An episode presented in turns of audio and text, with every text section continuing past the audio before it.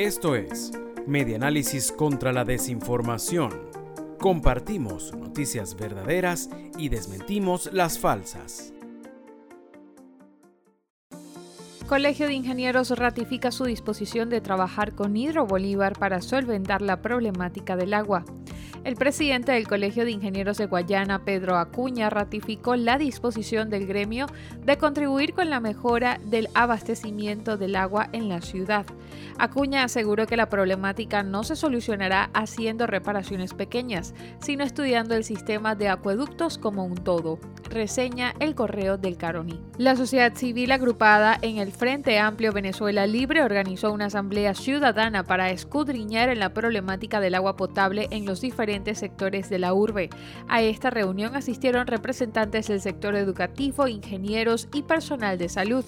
Acuña explicó que los puntos a tratar fueron la calidad del servicio, las horas en las que puede disfrutarlo cada comunidad y las condiciones en las que el agua llega a las tuberías.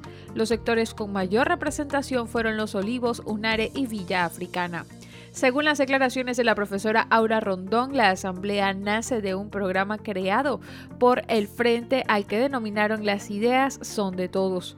En este espacio debaten diferentes problemas del país y se abordan posibles soluciones. Esto fue Medianálisis contra la Desinformación.